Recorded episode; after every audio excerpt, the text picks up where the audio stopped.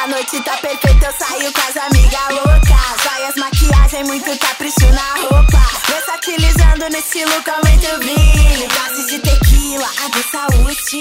Queremos diversão, sei que todo mundo quer também. Fala galera, beleza? Quem tá falando com vocês é o Pedro trazendo pra vocês mais um HQ Sem Roteiro Podcast, podcast de quadrinhos aqui da rede Iradex de Produções Associadas. E hoje vou conversar com alguém que eu juro por Deus, queria muito chamar pros meus podcasts, mas não sabia como. Mas por causa de um stories no Instagram deu certo. Vou conversar com a minha amigona, Maiara Araújo. Oi, Maiara, tudo bem, querida? Veja aí, né? O que que o, o que que o Instagram não faz, essa nossa vida de blogueirinha, ó. Né, não? Os recebidos, os mimos, a gente acabou Recebidos.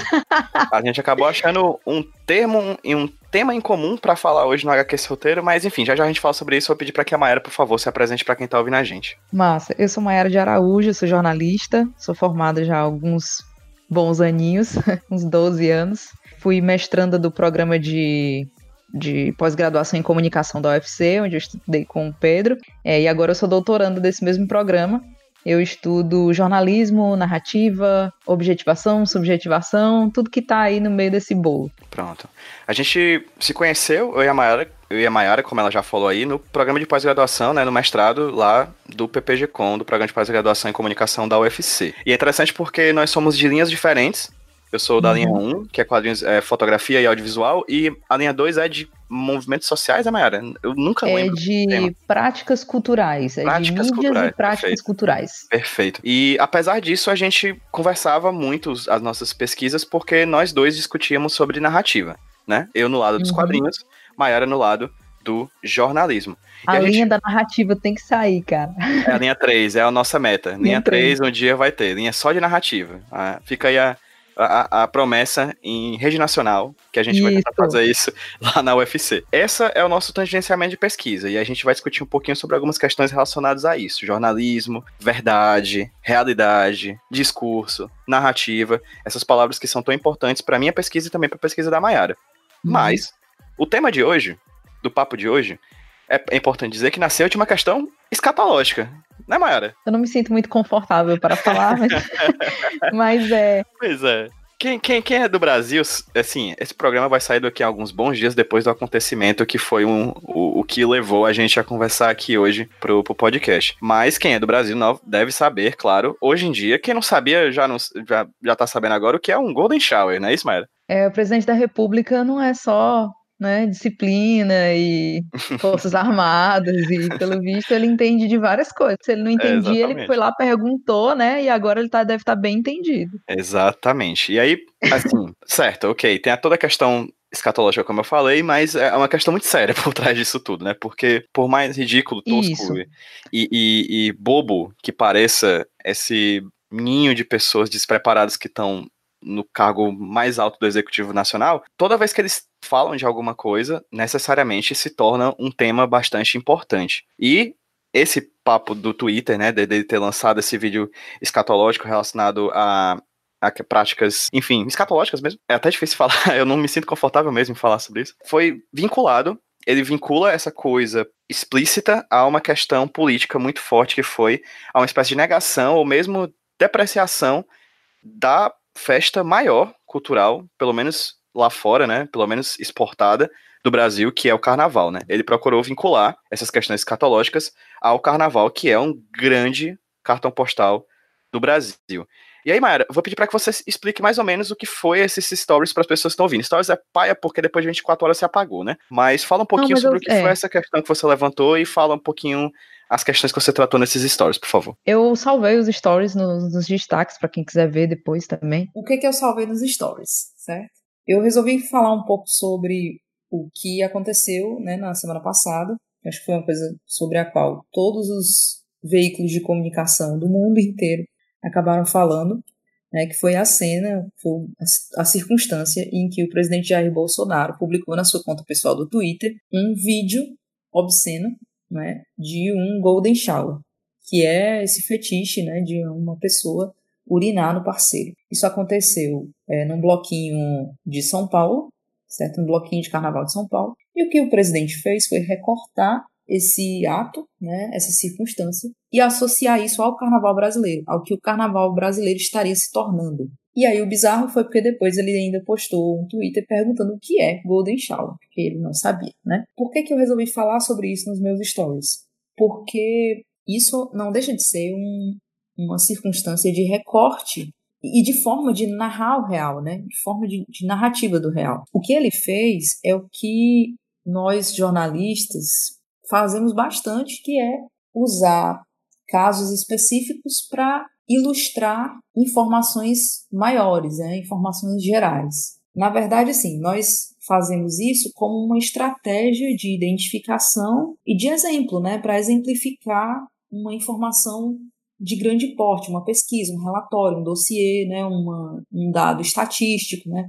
90% das pessoas estão suscetíveis a câncer de pele, sei lá. Né? Eu estou fazendo um, um chute aqui muito louco, tá? E aí eu digo, é o caso de fulano de tal, que descobriu que possui câncer de pele, mas descobriu no estágio inicial conseguiu fazer o tratamento. Então isso é uma circunstância de do que nós chamamos de retrato generalizante, né? Que é você utilizar uma história, uma história de uma pessoa comum para ilustrar um dado maior, que a gente chama de informação de base, tá? Só que qual é o problema é, dentro desse tipo de estratégia, né? É quando você faz o contrário, quando você pega uma história específica, uma circunstância menor, e você trata ela como a informação de base, não como ilustração. Quando você entende, por exemplo, que todo o carnaval é aquilo. Porque você recortou um vídeo de um bloquinho específico de São Paulo e você disse o carnaval inteiro é aquilo.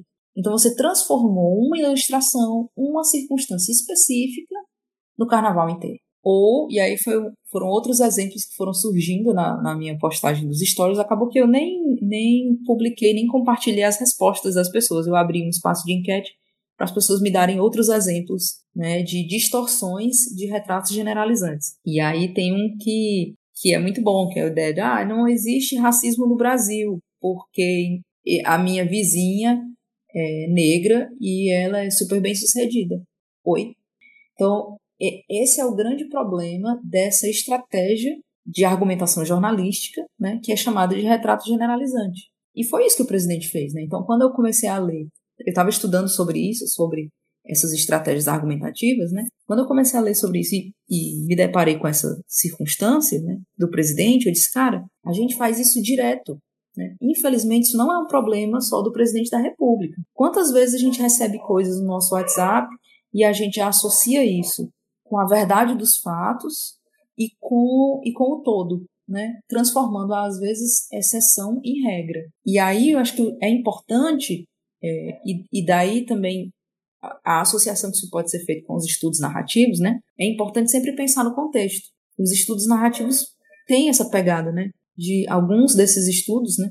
têm essa pegada de vamos, vamos pensar no contexto da coisa toda. O Bolsonaro não fez isso de inocente, né? ele não fez isso de bobo. É, imagine que isso foi uma coisa que ele soltou já no finalzinho do carnaval, depois de diversas manifestações em diversas regiões do país contra ele, criticando, criticando o posicionamento, criticando a pessoa dele, enfim.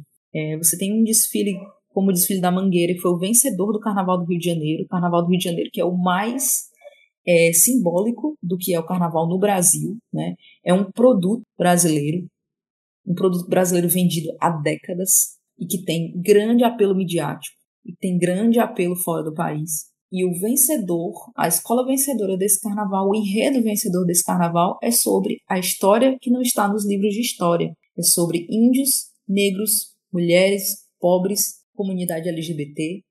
É um carnaval que exalta o nome da Marielle Franco, né, que foi uma líder política, uma representação política ligada ao PSOL, que trabalhou diretamente nessas comunidades do Rio de Janeiro, né, em comunidades marginalizadas, em comunidades pobres do Rio de Janeiro, uma mulher negra, lésbica, né, que foi assassinada. Os assassinos ainda não foram descobertos, né? Quase um ano depois, né? Um ano depois, acho que já, já fechou um ano, nem sei. Agora eu não lembro. É, mas sim, quase um ano depois, a autoria do crime não foi, não foi é, descoberta ainda. A gente não sabe aqui em que pé estão essas investigações, mas com crimes que têm características de, de crime político, de, de queima de arquivo, de tentativa de silenciamento, enfim. E o fato é que se alguém, se a intenção de, desses caras, né, desse grupo, era realmente silenciar a Marielle, eles não, eu acho que eles nunca esperavam essa reação, né? Que na verdade eles não, eles não silenciaram em nada, né? pelo contrário, assim. Acho que o grito de Marielle ecoou e segue ecoando, né, para nossa sorte. E eu acho que é isso, assim. É, o, a grande questão do, dos stories é, era essa, assim, de tentar perceber como, às vezes, essa, é, essa, esse movimento de transformar a exceção em regra, ele é errôneo e ele é político, né? ele, ele é estratégico. É curioso, inclusive, Pedro, e aí é, eu trago a questão, algumas outras matérias que eu tinha visto, e isso é uma coisa é, nova que eu estou pensando sobre ainda sobre essa, esse caso, é que assim, algumas matérias da, da agência pública, de alguns é, canais, alguns veículos de comunicação independentes que fazem trabalhos de reportagens investigativas, de reportagens de, de fôlego sobre violência e sobre segurança pública, relatam essa questão da manipulação dos fatos, né, digamos assim, como uma, um modus operandi muito ligado às forças de segurança, certo? Por exemplo, ah, é, quando acontece uma abordagem, uma abordagem equivocada da polícia, né, ou de um, de um órgão de segurança, eles vão lá e manipulam a situação. Não, é porque era bandido, é porque o cara já tinha uma ficha criminal, né, vira baixa de guerra. E a morte daquela pessoa, se foi certo, se foi errado, eles jogam jogam sempre uma uma desconfiança, né? Ele joga uma desconfiança sobre, sobre o, o caso, sobre a circunstância, para que a pessoa, para que a opinião pública fique dividida, né? Isso aconteceu com a própria Marielle, né? Exatamente. Isso aconteceu com a própria Marielle, né? Logo depois da morte da Marielle, em que se cogitou essa questão da, da morte de um crime político, as pessoas com, começou aí uma série, uma onda de fake news envolvendo a Marielle com o tráfico, com facções criminosas, né? Para gerar essa dubiedade. Então, assim, o que eu estou dizendo é o seguinte: a estratégia do presidente não é nova e é a mesma dessas forças de segurança, né, que é o lugar de onde ele vem. Então, assim, quando o carnaval inteiro começa a dizer, ei, Bolsonaro vai tomar no cu, ou Bolsonaro é o caralho, não sei nem se eu posso falar falando essas coisas aqui nesse seu canal, mas... Deve. Né? Então é. Então, quando, quando você tem é, blocos e blocos de carnaval, trios e trios, né, vídeos e vídeos de pessoas dizendo isso, né, criticando o presidente, ele vai lá e joga uma, uma dúvida. Ele sacode a credibilidade a reputação desse espaço que o critica. Né? Esse é o jogo dele. Né? Esse é o jogo dele. Isso é muito típico do, do tipo de, de, de, de trabalho político, né? Que está nesse campo argumentativo, que está nesse campo do recorte da realidade. Ele diz: ora, se, se esse recorte que está sendo feito pelas pessoas não me favorece, eu tenho dois caminhos. Ou eu busco um outro recorte que me favoreça, ou eu vou lá e, e caço no meio do carnaval alguém que seja a favor de a favor da minha postura, da minha posição, ou eu critico a reputação de quem está me criticando, ou eu sacudo a opinião pública gerando gerando o benefício da dúvida, certo? Então é isso, assim, é jogar com uma com um chacoalhar de reputação, de credibilidade, entende? Essa é a estratégia do assim, assim eu leio, né, a estratégia do presidente. Entendo perfeitamente. E Mayara, eu queria fazer uma pergunta para além dessa questão da trazendo, pensando umas questões que você já trouxe na tua fala. Eu ia ser ingênuo ao perguntar para ti se a gente está vivendo uma guerra de narrativas. Porque eu acredito que a gente sempre viveu uma guerra de narrativas. E aí eu queria te perguntar sobre. A gente não falou sobre o teu objeto de pesquisa no mestrado. Né? Uhum. Fala para quem tá ouvindo a gente sobre o que foi teu objeto de pesquisa no mestrado e como, de certa forma, você entende a narrativa a partir de uma perspectiva política e como entra o jornalismo nisso tudo, já que, no caso, é o teu objeto de pesquisa principal. Meu objeto de pesquisa foi um especial jornalístico, né, um especial impresso, produzido pelo jornalista Melquiades Júnior, que é correspondente, foi correspondente de Limoeiro do Norte do Diário do Nordeste, que é um jornal cearense, né, nosso jornal, um dos nossos principais jornais locais, é, e o especial se chama Viúvas do Veneno. Ele foi produzido em 2013, de 2012 para 2013, né, foi um ano de, de gestação do caderno, Ele foi publicado em abril de 2013 e ele fala sobre o uso abusivo de agrotóxicos no Brasil. Só que assim, o uso agrotóxicos, o uso abusivo de agrotóxicos no Brasil, ele ele sempre foi tema né, de vários cadernos, de vários especiais jornalísticos. Então, por que trabalhar Viúvas do Veneno? O que me chamou a atenção nesse material é que, além de matérias é, informativas, de matérias aparentemente mais objetivas, né, sobre o que, que o veneno causa no corpo humano, sobre as multinacionais, né, o oligopólio bilionário dos agrotóxicos e tal, mais do que esse tipo de matéria, é, o Melquiades decide trabalhar também com o registro da dor, da indignação, das saudades de mulheres que perderam seus maridos para o uso do veneno. Os maridos eram agricultores, plantavam né, diversas culturas, alguns plantavam abacaxi, outros banana, outros tomate, enfim. E esses homens é, definharam e morreram pelo uso abusivo do veneno. E aí ela, ele trabalha com, é, se eu não me engano, quatro viúvas e um viúvo. Existe um viúvo do veneno, porque ele cultivava, ele era conhecido, era o Marisaldo. Marisaldo era o rei do tomate na região e a esposa lavava as roupas dele sujas de veneno. Né? E essa esposa faleceu. Faleceu grávida, né? ela fez um parto às pressas e ela não resistiu, o bebê resistiu. Então ele decide ir em busca dessas pessoas, né? dessas pessoas que perderam os seus entes queridos, né, e que muito, muito novas ganharam essa alcunha né, tão estranha para uma pessoa muito nova que é a de viúva. E aí o que, que ele faz? Nas páginas pares ele coloca essas matérias mais informativas, e nas páginas ímpares as matérias mais subjetivadas, né, as matérias mais afetivas, mais emocionais, que são a, essas a, que é a contação dessas histórias, né? E isso me chamou a atenção.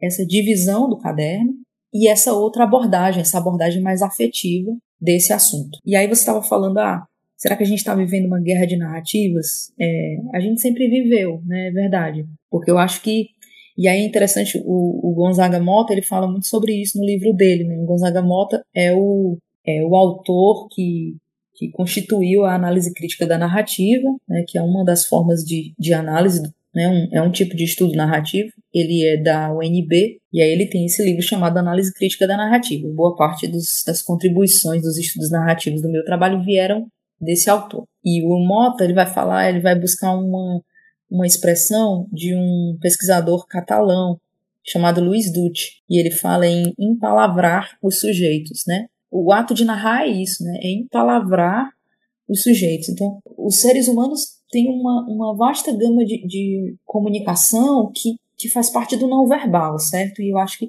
é importante levar isso em consideração. Mas é no momento em que eu empalavro que, que eu assumo uma posição. É, o, o Mota enxerga a coisa muito por essa, por essa via do, do empalavrar, certo? Do transformar as coisas em palavra, do verbalizar. Então, eu te digo que eu acho que de fato a gente está num momento um pouco diferente, talvez, dessa guerra de narrativas que sempre existiu, porque eu acho que talvez nesse momento a gente tenha mais canais pelos quais empalavrar. Empalavrar as circunstâncias, empalavrar os sujeitos.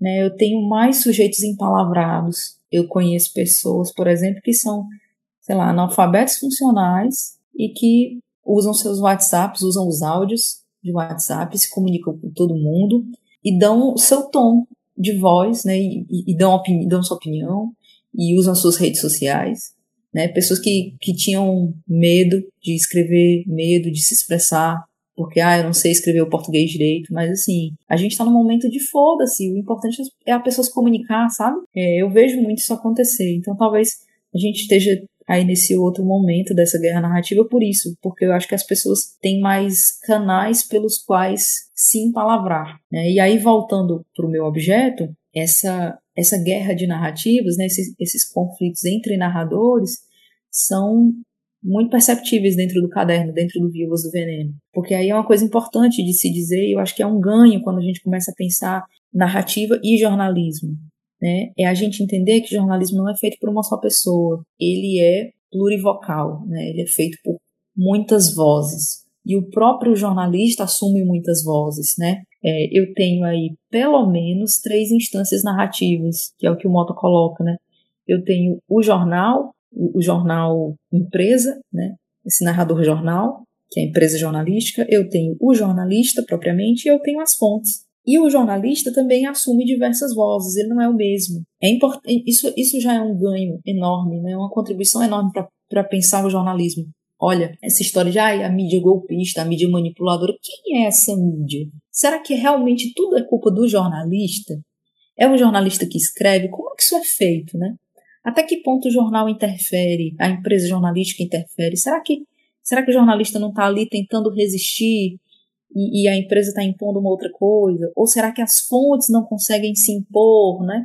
Então, perceber esses jogos de poder, essas negociações de poder e esses jogos narrativos, né, esses, esses jogos no campo do discurso, essas negociações no campo do discurso, é muito importante, inclusive para a gente repensar essa história de que, ai, dá para botar tudo num bolo, entendeu? Num bolo só, de a mídia golpista. Assim cuidado, cuidado com isso. Né? A gente tem que entender quem está dizendo o quê e com que intenção. Né? O caderno caminha muito nesse sentido, porque dentro do, desse meu objeto, é, a gente tem uma série de, de pessoas falando. Ó. Eu tenho as empresas produtoras de veneno, eu tenho as empresas contratantes dos agricultores, eu tenho os agricultores, eu tenho as viúvas, os filhos, as filhas né, dessas desses homens falecidos. Eu tenho o repórter, a equipe de reportagem que viaja com o repórter, fotógrafo, motorista, enfim. Eu tenho a empresa jornalística, que é a editora desse jornalista, que é o editor geral do, do jornal. Então eu tenho várias pessoas aí atuando e, e se, se alternando, negociando, se silenciando, até que saia esse produto jornalístico, entende? Então, assim, é há todo um processo de, de há todo um jogo, né, para que o produto final exista.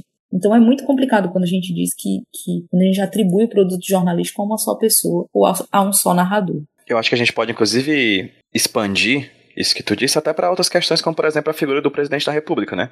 Porque a gente está falando do presidente da República, mas a gente está falando de um presidente, seus filhos, seus assessores, né? Isso. Financiadores de campanha. Até onde aquele vídeo saiu somente do celular do presidente, né?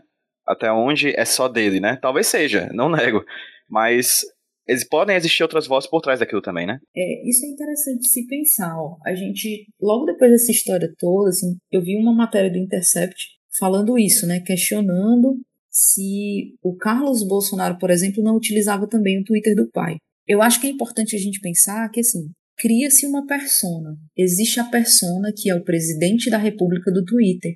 O Bolsonaro se posiciona por lá, ele tem um modo de falar, ele tem um modo de repercutir coisas, ele tem uma estratégia argumentativa que é muito própria desse espaço do Twitter. E, e isso é curioso, porque ao mesmo tempo em que ele se expõe ali, ele é, aquele espaço do Twitter é um espaço precioso para o resto da máquina governamental que ele construiu.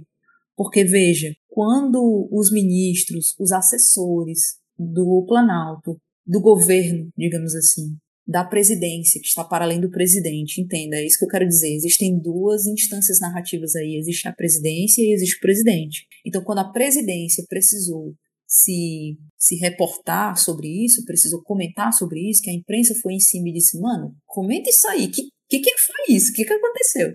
A presidência disse, né, os assessores e tal, disse. É, isso foi na conta pessoal do presidente. Tipo, a gente não tem nada a ver com isso. Vá perguntar pro presidente. Então, isso é uma forma de. de Embaralhar o jogo, né? Embaralha o jogo, assim. Você fica. Certo, peraí, o Twitter dele é a rede oficial, mas quando você vai falar, gente, você não sabe para quem quer pedir socorro, né? Pois é, porque aí tem, tem algumas coisas, né? Um, você realmente não sabe quem é que tá postando, se é ele, se é se é o Carluxo, se é a assessoria, enfim. Porque não dá para dizer que essa conta pessoal não é utilizada para falas oficiais, gente. Não dá para dizer isso faz tempo. Porque vários governantes, várias autoridades de alto escalão do mundo inteiro utilizam o Twitter e as redes sociais pessoais para fazer declarações oficiais. Eu lembro, isso não é novo, isso não é novo nem é só numa escala federal. Eu lembro, sabe do quê? nomeação de secretário do primeiro governo do Cid Gomes. O Cid soltou primeiro no Twitter. Cid, que foi nosso governador do Ceará, Governador. né? Governador do Ceará, nosso governador do estado. Quando o Cid Gomes foi governador do estado do Ceará, na primeira. na- logo na nomeação dele, que ele foi lá nomear os, os secretários, ele começou a soltar os nomes no Twitter, certo? Eu não sei nem quanto tempo faz isso. Faz o quê? Uns sete anos? Acho que coisa, coisa disso. Acho que entre 10 e 8 anos, assim, mais ou menos. Eu vou, eu vou Isso. pesquisar aqui. E, cara, isso isso isso foi, foi novo pra gente na imprensa. Eu lembro porque eu, tava, eu, eu trabalhava em redação nessa época. E eu vi os meus colegas da política, todos com o Twitter aberto, esperando a postagem do governador. Porque o governador tava liberando os nomes dos secretários no Twitter primeiro. tipo, não chegou por um release da assessoria de imprensa, entende? E ele fez ao longo do, do governo dele várias declarações usando o Twitter pessoal e declarações oficiais feitas no Twitter pessoal. né? Isso aconteceu localmente com Cid Gomes, com Camilo Santana e a nível federal a gente sempre teve isso também, né? E aí internacionalmente a gente tem aí o Trump que faz isso à torta e à direito, né? À torta e à direito.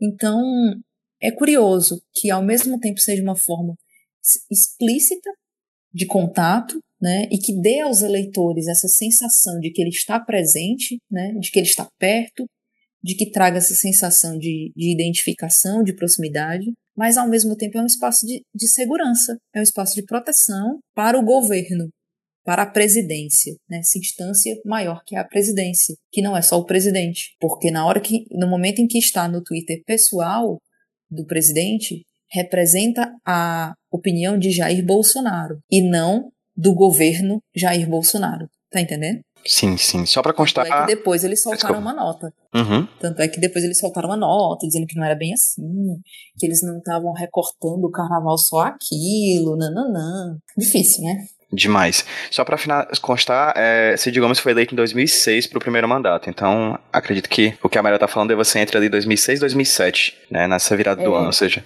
já faz seus bons 12 anos e a gente tá muito velho, Mayara. Ô, amigo, nem me fala. Nossa senhora. Sim, vamos lá, voltando. A Mayara falou uma coisa interessante, puxou o termo do a, a, a, a, a palavra, empalavramento, nome bonito. Em palavrar. É. Empalavrar, né, o ato de empalavrar, que quem traz com mais força esse termo aqui pro Brasil é o Luiz Gonzaga Mota, no Análise Crítica da Narrativa, né? Que é um livro que eu li também, porque acho que aqui é o momento em que a minha pesquisa da Maiara mais se toca, que são a ideia de como narrar o real, vamos dizer assim, se é que isso é Uhum. possível. Vamos falar um pouquinho sobre isso no decorrer, a partir de agora, no, no nosso papo aqui. Na dimensão da Maiara, ela trata de todas essas estratégias, esses estratagemas da fotografia do fotógrafo, do texto do repórter, dos infográficos, é, enfim, de Aham. todo esse aparelhamento de diferentes estratégias visuais e, e, e- e de palavra, né, para poder dar esse aspecto de realidade à narrativa do Melquias. No meu caso, foi, foi a Melquias ou a Melqui- Melquiades? Melquiades. É. Melquiades. Um pouquinho mais complicado. E no meu caso, foi. Eu particularmente utilizei as questões imagéticas dos quadrinhos, jornalísticos, biográficos, autobiográficos e históricos, principalmente a partir das perspectivas dos desenhos, da mão que desenha e da mão que fotografa, né? Da f- fotografa, da fotografia e do desenho. Basicamente, eu não Uhum. cheguei tanto a falar sobre as palavras. Eu queria perguntar pra ti, Mayara, pelas tuas pesquisas, é, tu, tu, tu trata da questão da realidade na tua pesquisa, não é isso? Isso. O que seria É, essa realidade? Eu trato da, da questão da, da realidade, acredito que quando, quando tento recortar o que, que seriam os atos de objetivação do meu dentro do produto jornalístico, certo? É, eu divido o trabalho jornalístico né, e o produto jornalístico em atos de objetivação e subjetivação dentro do meu trabalho. assim. Talvez muito mais para um efeito é, didático né, e metodológico do que propriamente acreditando que a realidade, que o recorte, né, o trato do, do real, do acontecimento se dê dessa forma dicotômica, né.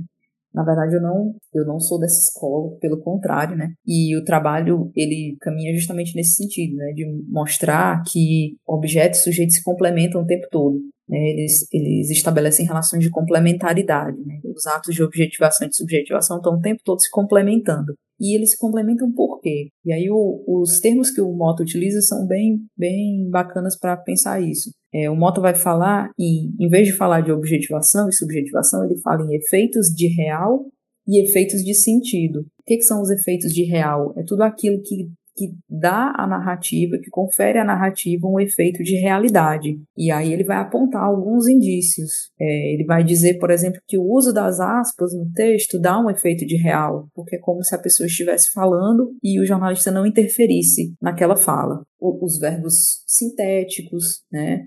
Os verbos de ação, a redução de, de adjetivações, né? tudo aquilo que, que envolve a ideia de objetividade, né, traria um peso de realidade ao texto que está sendo produzido. Isso por quê? Porque historicamente nós costumamos associar, e aí é uma questão de paradigma, né? A gente vive num, num paradigma muito objetivado ainda. Eu acho que a gente está vivendo aí essa transição, mas historicamente, se nós vivemos por muito tempo dentro de uma lógica objetivada, né? Isso no campo das ciências, no campo, enfim, né, em diversos campos de conhecimento, isso atinge o jornalismo de algum modo. É, então, no jornalismo, por exemplo, nós vivemos décadas e décadas em que a ideia de objetividade era atrelada à credibilidade, ao profissionalismo. O, o jornal, um jornal é profissional quando ele é imparcial. Ele é profissional quando ele é objetivo, quando ele dá só os fatos. Só que isso não existe, gente. Alerta de novidade, né? Vamos aqui, opa, olha aí a novidade. Não existe isso,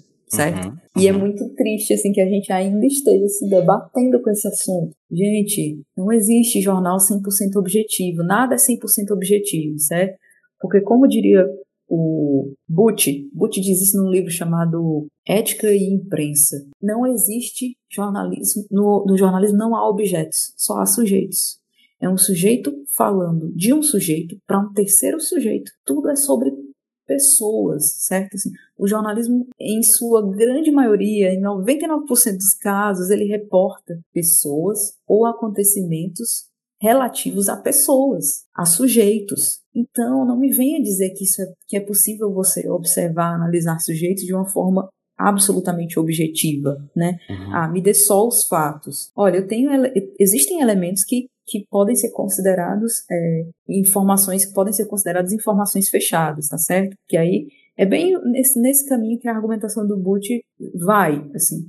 Ele diz, olha, a temperatura, você pode dizer, vamos aqui é, retratar um, um, acontecimento, e eu vou dizer, olha, é, hoje faz, tem tantos graus, o, o clima tá assim, é, eu, então, assim, existem algumas informações que são informações relativamente fechadas, certo? Que eu posso dizer que são objetivas, tá? O placar de um jogo, enfim. Mas a declaração de alguém não pode ser considerada objetiva. Uma coisa que envolve a opinião de alguém, uma declaração de alguém, isso não pode ser considerado objetivo. Isso sempre vai ter alguma coisa de subjetivo junto. Então, é muito difícil você recortar esse efeito de real e esse real, esse real duro, esse real absoluto. Por isso a gente se usa de efeitos de real, né? elementos que vão trazendo essa ideia de realidade. Né? É por aí. Ao pesquisar sobre essas questões da realidade, que é uma coisa que eu me interesso muito e que acredito que é o que eu vou querer estudar, principalmente no doutorado, quando, quando me aceitarem, que aí é a sugestão uhum. para as universidades do Brasil. Quando fala sobre realidade, eu sempre lembro, eu lembro muito bem de um, de uma, de um TED Talking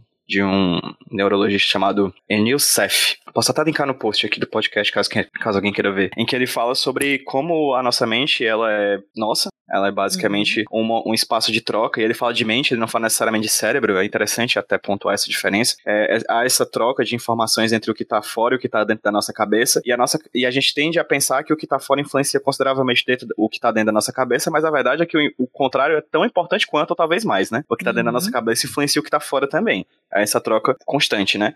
E ele fala que, por, por isso, de certa forma, cada um de nós vive nessa nossa ilusão de realidade. E o que a gente chama de realidade com R maiúsculo, que compõe a todos nós, que é a realidade que me une a Mayara e une a quem tá ouvindo aqui o podcast, é que a realidade é uma grande ilusão que todo mundo aceita. Em resumo, hum. é isso: é, uma, é, um, é um ambiente movediço um ambiente não tão concreto quanto a gente gostaria de acreditar. E é diante desse ambiente concreto que a gente não tem, esse ambiente movediço, esse ambiente é, perigoso até, dessa realidade fluida que a gente vive, líquida, para usar termos do Bauman, a gente, uhum. a gente tem as narrativas, que é um grande cabo de guerra com milhões de cordas diferentes em que cada um tá puxando para o seu lado, e a partir uhum. disso a gente pode é, remontar o que a gente chama de realidade. No caso da Maiara, utilizando texto, infográfico, fotografia. No meu caso da minha pesquisa, usando desenho, que sempre foi uhum. considerado discursivamente um ambiente da subjetividade, né? Apesar de o desenho por muito tempo ter sido utilizado como ferramenta jornalística, inclusive, principalmente naquele período pré utilização da fotografia jornalística e decorrer de vários momentos, a partir da subjetividade, posteriormente desenho ser utilizado também como uma ferramenta é, emotiva nos canais, nos jornais, no, no, nos, nos, cadernos de cultura, coisa do tipo, e a fotografia posteriormente ter sido utilizada como a imagem da realidade, né? Isso discursivamente falando, tá? Não é uma questão, não é essencialmente a fotografia é o que a gente quiser dela. Ela pode ser objeto artístico, ela pode ser objeto poético, ela pode ser o que quiser. Mas o discurso mais forte em cima da imagem fotográfica é o discurso de que ela é uma janela para o real, o que é verdade percentualmente falando, mas um percentual muito baixo em comparação ao que é feito dela, né? Ao que uhum. diz ser dela. A fotografia fala mais do que mil palavras. Não, não, não fala. Ela fala uma coisa, ou ela mostra, melhor dizendo, para não usar termos da, do verbal, né? É, ela mostra uma coisa e a palavra tá ali mostrando outras coisas, falando outras coisas. Né? A gente tem que pensar que isso é um grande jogo para criar o, termo que a Mayara falou, que eu acredito que seja essencial para a discussão nossa aqui, que é mais do que a realidade, o efeito de realidade. É, é interessante essa questão da, da, do imagético, assim, eu trabalhei um pouco com isso dentro do meu trabalho, mas o tempo todo eu, eu pontuei, inclusive, né, por uma conversa que eu tive com o Ricardo Jorge, que é o, é o teu orientador, foi teu orientador, né? Isso, isso. É, e o Ricardo trabalha muito com essa questão da infografia, no jornalismo e tal, e com a imagem, assim. É, eu pontuei o tempo todo no meu trabalho que, como eu sentia falta de um cuidado maior, de um estudo é, mais, mais é, aprofundado sobre os elementos gráficos, né? E os atos de subjetivação e objetivação ligados aos elementos gráficos dentro do caderno, certo? Porque, por exemplo, todas as páginas pares do caderno especial do Melquiades, que são as páginas ligadas ao objetivo, né, a lógica objetivada, todas essas páginas contêm infográficos. Todas essas páginas contêm infográficos. Então, o infográfico ele é usado sim como um indício de objetivação. Ele é usado para efeito de credibilidade e, ao mesmo tempo, para impacto, para gerar um impacto, para gerar identificação. Então, quando eu, por exemplo, quando eu vejo lá um corpo humano desenhado no infográfico, um pulmão, um coração, os rins pintados de vermelho, de um vermelho vivo, associados a uma, a uma porcentagem, né, a representação numérica dentro do, da infografia, né, de que há, sei lá, 60% dos agentes toxicológicos, dos, dos venenos atingem o pulmão, o coração, não sei o quê. Esse número é fictício, tá, gente? Eu tenho um impacto, eu tenho um impacto outro. Então isso, isso interfere também nesse processo de identificação, de catarse. Então eu não posso dizer que esse infográfico é apenas objetivo. Ele tem um efeito de real, mas ele tem um efeito catártico também. Ele também tem um efeito de sentido. Daí as complementaridades entre objetivação e subjetivação, entende? Esses elementos gráficos, eles têm um papel complementar muito forte é, e, e, é curioso, porque a gente sempre associa a infografia à objetivação, né, ao efeito de real, a esse efeito de credibilidade pela via do número, porque o número traz credibilidade, né? É, eu vou sempre me lembrar de um colega nosso, é, aqui no Maranguape tem uma figura, certa figura icônica, chamada Pedinho do Som. É um cara que tem um carro de som e ele faz anúncios né, de, de propaganda volante. Só que o Pedim, ele faz uma coisa, por exemplo, que não acontece no resto do país. Ele faz anúncio de velório, né? Ele anuncia pessoas que morreram, onde é que está sendo o velório, essas coisas. Tem isso aqui no Maranguape. Coisas que só tem no Maranguape. Tá? Maranguape é cidade do Ceará, viu, galera? Cidade da região metropolitana é, de Fortaleza. Da região metropolitana de Fortaleza, onde eu moro, né? Terra de, de Chico Anísio, que é a forma como as pessoas conhecem de um jeito mais fácil. Voltando ao Pedinho do Som.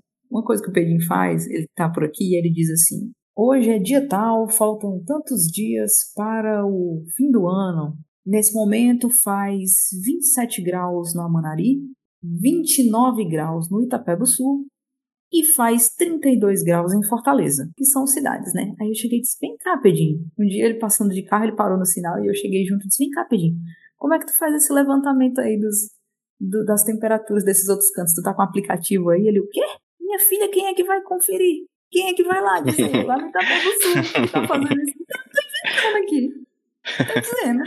E as Mas- pessoas acreditam, né? Mas o jeito, né? É o jeito como ele fala. E aí ele diz, olha, ele diz com uma precisão, uma precisão numérica, entende? Ah, está fazendo agora 27 graus no Itapé do Sul, 29 graus na Manari. Então, tipo, é, é aí que eu acho curioso, assim, a gente perceber essa coisa dos efeitos de real associados ao uso dos números, né, ao uso da precisão. né? Parece que tudo aquilo que é dito de forma muito precisa e principalmente usando números, usando dados, né, estatísticas, tudo isso traz esse efeito de real, né, e gera alguma credibilidade, né, ainda que seja numa brincadeira. Isso, isso chega a desembocar, inclusive, na questão das notícias falsas que hoje em dia pipocam por aí, né? Total, assim, a gente tem que pensar, aí eu volto a dizer, a gente tem que pensar com que intencionalidades esses efeitos de real estão sendo utilizados. Com que intencionalidades, né? Porque aí, por exemplo, quando você vai pegar qualquer matéria, qualquer é, informativo sobre como identificar fake news, eles vão dizer, olha, cuidado com a escrita errada, cuidado porque eles vão sempre usar números, vão trazer uns números lá que ninguém sabe de onde vem, e vão sempre usar verbos de ação. Faça isso, faça aquilo, não veja isso, não veja aquilo, né? Tome cuidado com isso, alerta. É sempre um alerta, é sempre uma coisa urgente, né? Tem sempre esse sentimento de urgência. Mas assim, olhe para isso com um desconfiômetro ligado, né? De onde é que isso veio? Quem foi que me mandou? A pessoa que me mandou, ela sabe de onde ela recebeu? Vamos procurar esse fio condutor, né? De onde é que essa informação vem, para onde é que ela vai? As pessoas dizem, ah, mas eu não sou ninguém nessa história, eu sou só uma pessoa. Pois é, mas essa uma pessoa ela compartilha para não sei quantas e ela dá continuidade. Ela dá continuidade à informação que ela sequer sabe se é verdadeira ou não. E essa questão da checagem é uma coisa que nós precisamos assumir para nós, urgentemente. Porque eu acho que todo mundo que tem um canal de comunicação tem que aprender a fazer checagem, sim. Tem que perder tempo com isso, sim. Porque tal dia pode ser a sua vida, pode ser você, sendo alvo de uma coisa dessas. Uhum. Se você não precisa checar, você é privilegiado sim, né? Exato. Só uma coisa, tudo, tudo isso que a gente está discutindo é muito interessante, porque eu vejo no teu trabalho, eu vejo no meu também, eu, isso traz à tona uma revelação, vamos dizer assim, que sempre esteve aí, que na verdade a realidade, ou os efeitos de realidade, eles são instrumentalizados, né? A gente tem várias, vários exemplos, por exemplo, notícias falsas antes mesmo dessas desse fenômeno das fake news, utilizada para, enfim, N motivos, inclusive políticos, né? É, gente mentindo em campanha eleitoral, é, notícias que acabam atacando algum tipo de religi religião de matriz africana a partir de mentiras. Enfim, a gente tem vários exemplos anteriores às fake news. Esse é por esse momento, inclusive, que a gente está vivendo contemporâneo, das notícias falsas, desse fenômeno das notícias falsas, que transformam meio que a realidade numa questão muito mais de opinião do que de fato de objetividade ou coisa do tipo, né? É, é muito claro no nosso momento porque isso virou um instrumento político muito mais forte do que jamais foi. Eu acredito que sempre existiu isso, né? Sempre existiu, na verdade. A mentira sempre foi um instrumento político muito forte, desde sempre, mas hoje ela conseguiu chegar a níveis absurdos. Principalmente, talvez, assim, um, são vários elementos, né? Vou citar só um aqui que veio na minha cabeça agora, que talvez seja essa descentralização desses hubs da verdade, né? Esses espaços é, que eram controladores, entre aspas, de uma verdade um tanto quanto mais absoluta, não 100%, mas um pouquinho mais forte, que é nos jornais, veículos de comunicação. Agora todo mundo é um hub. Todo mundo é um veículo de comunicação. Assim, a gente é, tem duas questões aí que eu acho que, podem, que são importantes de serem tratadas, e eu vou, vou tentar abordá-las. Assim. Uma delas é essa coisa dessa era de incertezas que a gente vive, né? Desses hubs da verdade, como você coloca, e a outra é essa questão de que isso não é uma coisa nova. Eu acho que é sempre importante, assim, vale a pena para quem quiser se para quem quiser estudar, para quem quiser ler, se informar, dá uma pesquisada sobre pós-verdade, sobre o fenômeno da pós-verdade. Tem uma revista de comunicação que saiu só sobre pós-verdade, que tem, que tem discussões muito bacanas. Eu vou deixar o link contigo, que eu acho que vale a pena as pessoas darem uma lida. O que, que a gente entende por pós-verdade? Né? Pós-verdade é você acreditar numa coisa para além dos fatos. Né? Você está tão você está tão é, convencido de que aquilo é verdade que não interessa muito o que você vai ler sobre, não interessa muito a, né, a argumentação, o, o que se coloca para você contra-argumentando aquilo que você acredita. Você acredita e ponto. E esse fenômeno da pós-verdade é muito forte, né? E é curioso porque assim, a gente sempre tem, às vezes, empiricamente, a gente tem uma lógica de que o objetivo, a objetivação é o vilão e a subjetivação é o mocinho, né? De que ah, o mundo se salva pela via da subjetivação. Né? Só que a pós-verdade é um fenômeno de esgarçamento da subjetividade. Né? Você vai tanto para o lado da fronteira da subjetivação que esse esgarçamento provoca a pós-verdade. Porque eu estou já num lugar de ato de fé. Eu acho que esse é o problema. As pessoas elas se confrontam com os acontecimentos da realidade e elas deitam sobre esses acontecimentos os verdadeiros atos de fé. Eu acredito na inocência do Lula, então eu vou acreditar na inocência do Lula independentemente do que se a coloque diante de mim. Se eu acredito é, nos princípios do Bolsonaro, eu acredito nisso independentemente do que se coloca na minha frente. E isso é muitíssimo perigoso, especialmente quando combinado a essa lógica de polarização que nós vivemos. E eu acho que tudo isso, Pedro, está muito associado a essa nossa a esse nosso desespero por ordem, né? a essa nossa angústia por ordem. A gente quer ordenamento de todo jeito, a gente quer alguém que nos diga como viver, que nos diga o que fazer, que nos diga o que, o que assistir, que nos diga o que ouvir. Né? A gente quer curadoria para tudo. E a gente quer a curadoria da verdade. Se, essa, se a, a verdade chegar para mim pelo WhatsApp, tanto melhor, porque eu não tenho trabalho. Eu não tenho trabalho de ir atrás, de checar, de ver nada o real já está chegando para mim ó, da forma mais prática possível. Então, o que chegar primeiro, o que chegar mais prático, mais mastigadinho, é o que eu quero. Eu quero post de tópicos para tudo. Né? Para tudo você tem hoje, por exemplo, um post de tópicos. Como é que eu sei que uma matéria que eu, que, que eu quero escrever, um conteúdo que eu quero escrever, como é que eu sei que ele vai ter mais cliques? Quando eu dividir ele em tópicos. 10 perguntas para o que você precisa saber, 10 coisas que você precisa saber para entender a Revolução Francesa, para entender, enfim, a crise política no Brasil. Você quer explicar a crise política no Brasil em 10 tópicos, entendeu? E a gente quer isso, a gente quer essa fragmentação, esse ordenamento, esse, esse, esse ultra-ordenamento, né? Que tudo chegue mastigadinho para a gente. Só que o mastigadinho, entendam, é a tradução da tradução da tradução. Alguém está traduzindo para você. Alguém está te tirando a possibilidade, a oportunidade de traduzir por você mesmo. Alguém está te tirando essa oportunidade. As pessoas precisam entender que o mastigadinho ele não chega de graça, ele não chega barato ele chega com uma série de intencionalidades. E aí, assim, você estava falando que ah, isso não é uma coisa nova, né? Esse uso da mentira, esse uso do recorte, né? eu não diria nem da mentira, mas do recorte, dos recortes múltiplos da realidade em função de algo, né? Em função com um objetivo específico. É, não, isso realmente não é novo. Né? Por exemplo, eu estou agora produzindo um artigo com o meu esposo, que é historiador, ele é doutor em história, formado aqui na UFC também, na Universidade Federal do Ceará, e ele estudou o cólera, né, a, a, a eclosão do cólera morbus, da doença, aqui na nossa cidade de Maranguape em 1860.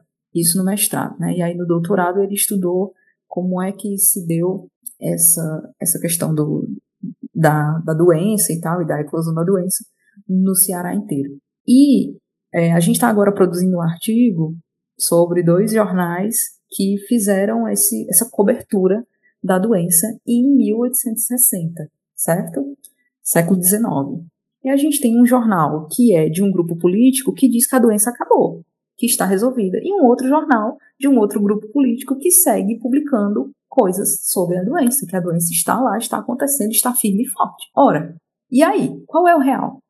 Né? Qual é a realidade? Sim, é isso, essas, esse uso desse recorte enviesado, esse recorte. E aí não dá nem para dizer que é enviesado, entende? Porque se eu estou dizendo que é enviesado é porque existe uma verdade absoluta. E não é. Existem recortes múltiplos e eles têm intencionalidades específicas. E isso fica muito claro, por exemplo, no embate desses dois jornais. De será, e aí, a doença acabou ou a doença continua? Perfeitamente. Acho interessante porque eu, quando eu entrei nesse papo contigo, eu imaginei que a gente ia falar muito mais.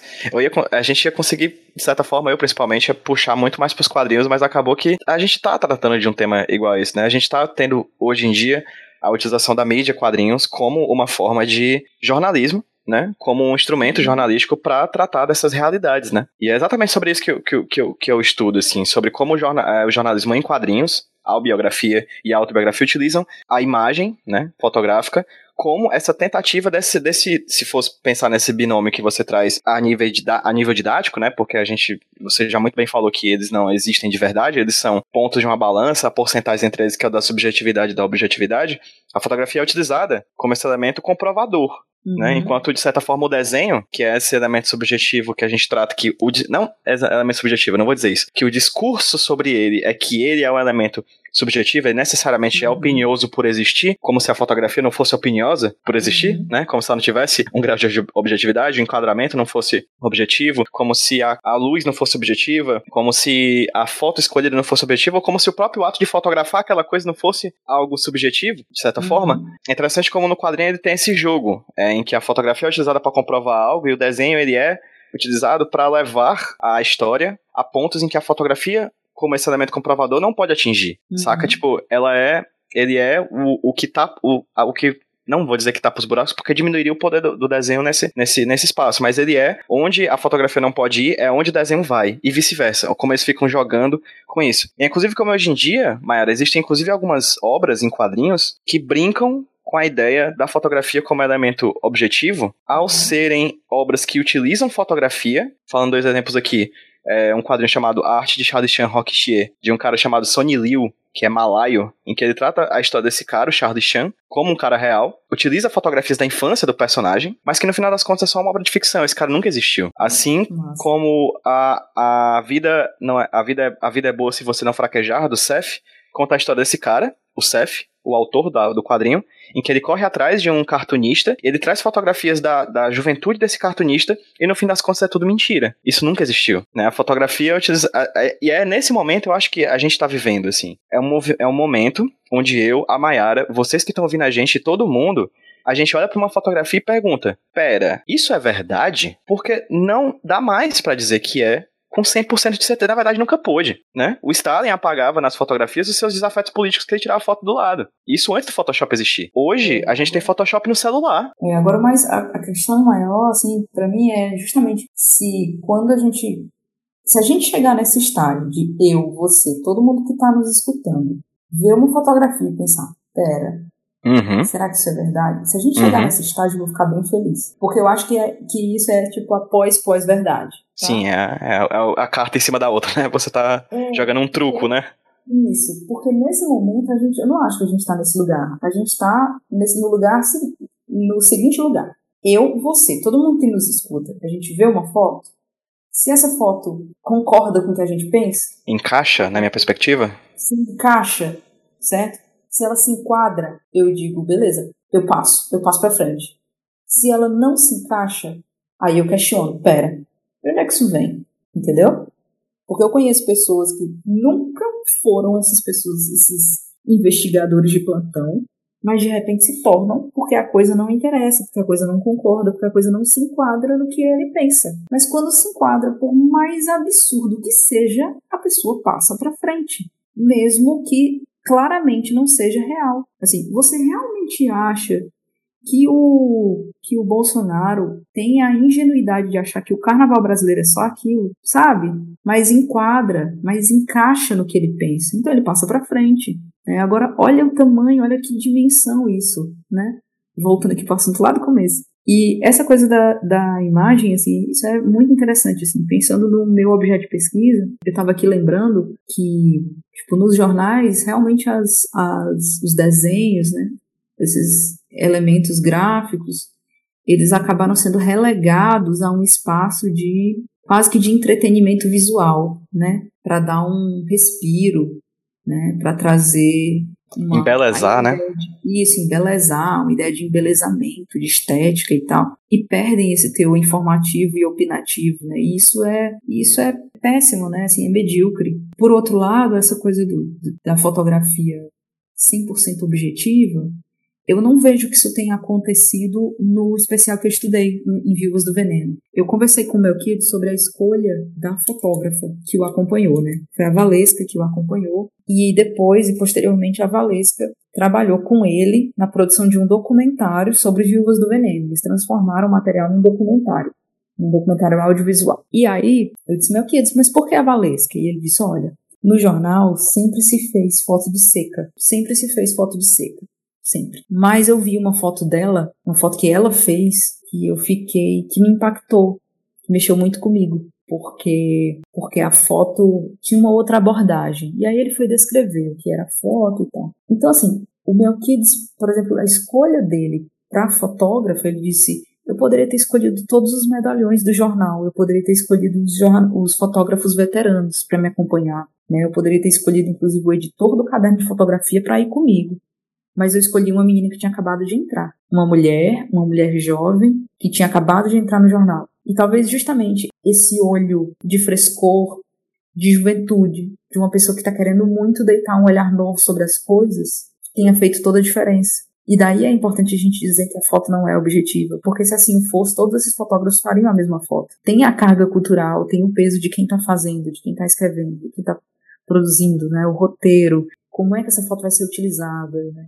Eu quero ela vertical, ela vai me dar uma coisa, eu quero ela, ela horizontal, ela vai me dar outra. Tem as, os, os raciocínios, as lógicas de, de funcionalidade daquela imagem dentro da página. Tem as condições em que as fotos são feitas o Melquides me disse, por exemplo, que a Valesca é, saiu do trabalho com a sensação de que poderia ter feito melhor, porque ela disse que as condições não ajudavam, né? É, as casas no sertão são muito mal iluminadas e pelo, pela distância dos lugares que eles percorriam e tal, eles já chegavam nas casas das pessoas com a tardinha, quando a luz já baixa e aí ela já perde luz, ela já não tem mais então ela vai perdendo as possibilidades de retratação desse real. Então não dá para dizer que aquilo ali é, é um retrato objetivo. É um retrato circunstancial, é uma releitura, é uma tradução, tem uma série de elementos em torno de cada foto. Uma série de filtros, né? Uma série de questões em torno dela que não dá para dizer que ela é objetiva por si só, né? Exato. Inclusive, falando sobre imagens e trazendo de novo à tona uma questão que eu trouxe recente, é que eu falei um pouco tempo atrás sobre a questão da descrição das imagens e tudo mais. Pensar a imagem a nível de palavra é algo que, de certa forma, empobrece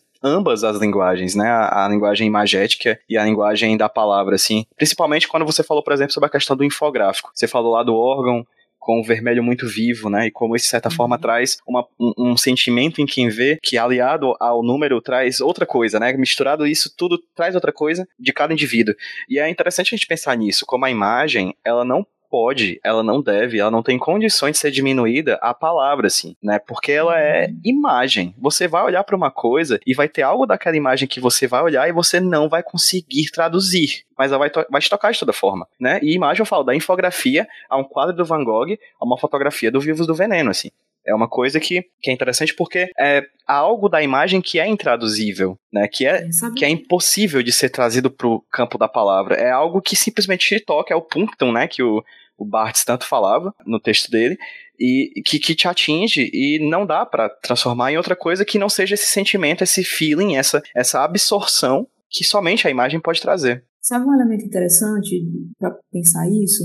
Hum. É o é, é, o efeito contrário, é o silenciamento, é o quando não há imagem. Eu falo isso porque, por exemplo, uma das coisas que o meu trabalho identifica, que eu acho que é um prejuízo gigante no sentido discursivo, né, da, da, da luta discursiva, é o uso do plural institucional. Quando você fala da viúva, do agricultor, eu tenho um nome, eu tenho uma idade, eu tenho uma imagem, uhum, eu tenho uma uhum. foto. Uhum. Quando eu falo da empresa que foi causadora da morte desse homem, é uma empresa. Eu sequer tenho uma foto, eu não tenho uma pessoa, não tenho um sujeito. Então, como culpabilizar? Uhum. Você tem um desastre, um desastre ambiental sem precedentes como esses, que vem acontecendo, né, Mariana e tal, Brumadinho, de pessoas, de pessoas que não são culpabilizadas. Eu não tenho a culpabilização de pessoas, mas eu tenho pessoas que foram diretamente atingidas. É, assim, é uma luta muito dispare, entende? E ela é dispare por isso, porque eu tenho a imagem, e é isso, isso se configura de uma forma muito forte no caderno que eu estudo, né? Eu tenho a imagem das viúvas, eu tenho a imagem dos seus maridos que faleceram, eu tenho lá uma viúva que olha com um olhar de pesar para uma fotografia do marido morto, mas eu não tenho a foto de quem da empresa foi responsável pela morte desse homem. Eu não tenho sequer uma imagem do prédio da empresa. Não tenho, porque eu não tenho como retratar isso. Né? Isso está retratado no texto como um plural institucional, ou na voz de um especialista, um estudioso, que é financiado pelas empresas, por uma associação de empresas, que é o institucional do institucional, né? E aí eu tenho esse estudioso financiado por essa associação que vai dizer, olha, esse cara, essas pessoas provavelmente estão morrendo pelo uso indevido é, em quantidades, em dosagens erradas, estão usando isso sem equipamento de proteção e estão morrendo por isso. Não é culpa do veneno, é culpa da quantidade que eles estão botando, é culpa, de, entendeu? Então assim, eu não eu não encontro essas pessoas. Essas pessoas estão, é, inclusive, é, imageticamente silenciadas. E esse silêncio as protege, né? Porque enquanto eu tenho o rosto explícito da viúva, da vítima, eu não tenho o rosto explícito de quem, de quem causou prejuízo a essa mulher. Essa explicitação não acontece. Aí a gente retorna para esse lugar dessas institucionalidades, dessas instâncias, né, super protegidas pelo silêncio, inclusive visual. É aí que eu acho que existe a potência do quadrinho jornalístico, sabe?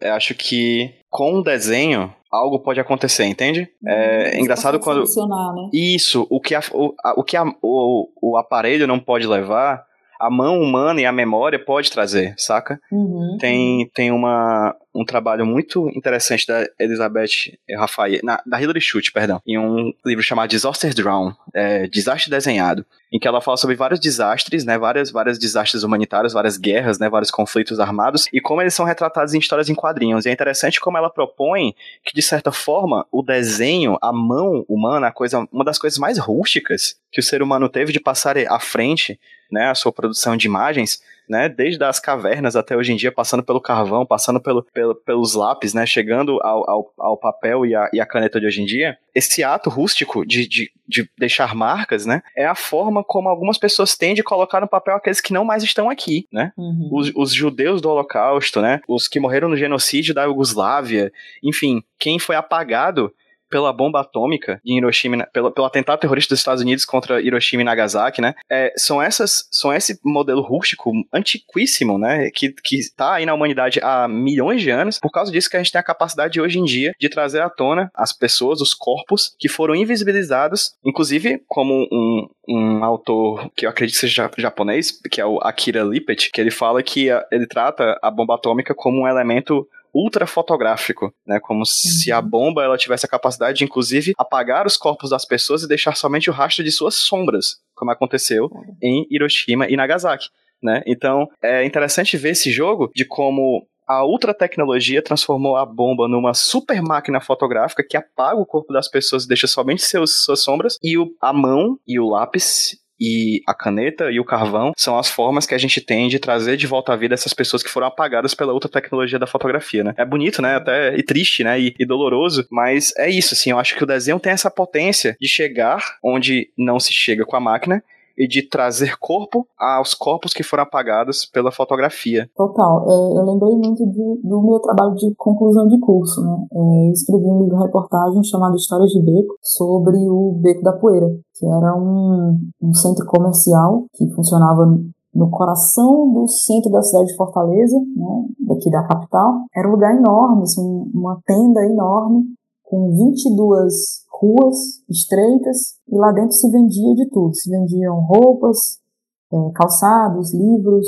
remédios populares, comida, é, CD pirata, tudo, né? Tinha, uma, tinha a Rua dos Eletrônicos, então era uma cidade dentro de outra cidade. E essa cidade dentro de outra cidade estava em vias de ser desativada, né? As, os feirantes iam ser, iam ser realocados, né, para outros espaços de venda informal em Fortaleza, de comércio informal. E quando eu vi a notícia de que esse lugar estava em vias de ser desativado, eu resolvi ir lá para dentro para tentar retratar esses últimos momentos. É, só que aí a gente entra num impasse que é também próprio dos aparatos, que é próprio da tecnologia, né? E foi com isso que eu me confrontei, me confrontei em princípio. Entrar no beco da poeira, num lugar de correria, num lugar de trabalho, num lugar em que as pessoas estão focadas em comprar e vender, e a performance delas está toda voltada para isso. Entrar nesse lugar para ficar parado, para fotografar, para perguntar, é muito difícil, porque essas pessoas são absolutamente desconfiadas, né? Elas estão ali de uma, elas estão ali na informalidade, né? apesar de serem permissionários, é um comércio informal. Era muito difícil entrar lá com uma máquina fotográfica, por exemplo, e um gravador. Então, o que, que eu comecei a fazer? É, eu desenho, sou ilustradora, desenho já há muitos anos, desde, desde pequena. Eu resolvi entrar lá com papel e com caneta, que era a forma mais discreta que eu encontrei. É, e aí eu levava meu papel, minha caneta e eu começava a desenhar as pessoas, desenhar um ambiente, desenhar os lugares. E aí eu produzi o meu livro reportagem com diversas ilustrações. Depois eu refiz, as, eu levava um bloquinho pequeno, uma caneta, e fazia esses desenhos ali, e depois, quando chegava em casa, eu ampliava esses desenhos em, em nanquim. Né? E aí eu fiz várias ilustrações em nanquim para o livro. E é curioso que, dessa forma, eu entrei em contato com as minhas primeiras fontes explícitas do, do livro, né? porque a minha ideia era passar pelo menos uns dois meses sem me identificar, né, só indo lá, conhecendo, frequentando, desenhando, e só no último mês começar a fazer realmente entrevistas é, oficiais, assim, me identificando e tal, pedindo permissão para entrevista tudo mais. Esses dois primeiros meses eu ia só ouvir. E aí, acho que no finzinho do primeiro mês, eu estava lá desenhando e as pessoas começaram a perceber que eu estava desenhando, que eu estava desenhando elas, um grupo assim de umas quatro, cinco pessoas. E depois eu entendi a minha mãe, que é costureira, que visita o Beco da Poeira e que compra comprava no Beco da Poeira né, anos e anos, ela foi me explicar por que, que as pessoas estavam achando, estavam é, me olhando torto. Ela disse: Eu aposto que elas estavam achando que você estava ali copiando o modelo das roupas delas,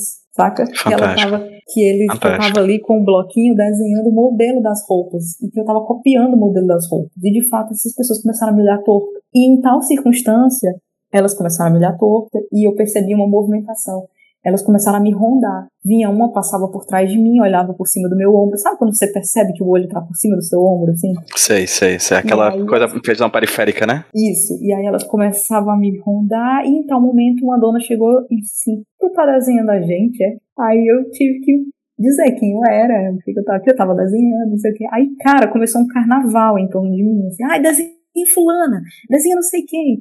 E aí vieram me mostrar um cartaz que tinham feito uma caricatura muito, muito feia de uma moça chamada Paizinha. E, e tinha lá, um, no, na coluna do beco, tinha um cartaz colado dizendo procura-se Paizinha, e aí tinha foto, a ilustração, a caricatura horrível da Paizinha, embaixo recompensa 20 centavos. E aí chamaram a Paizinha, a Paizinha trabalhava num, num box a duas ruas de onde eu tava.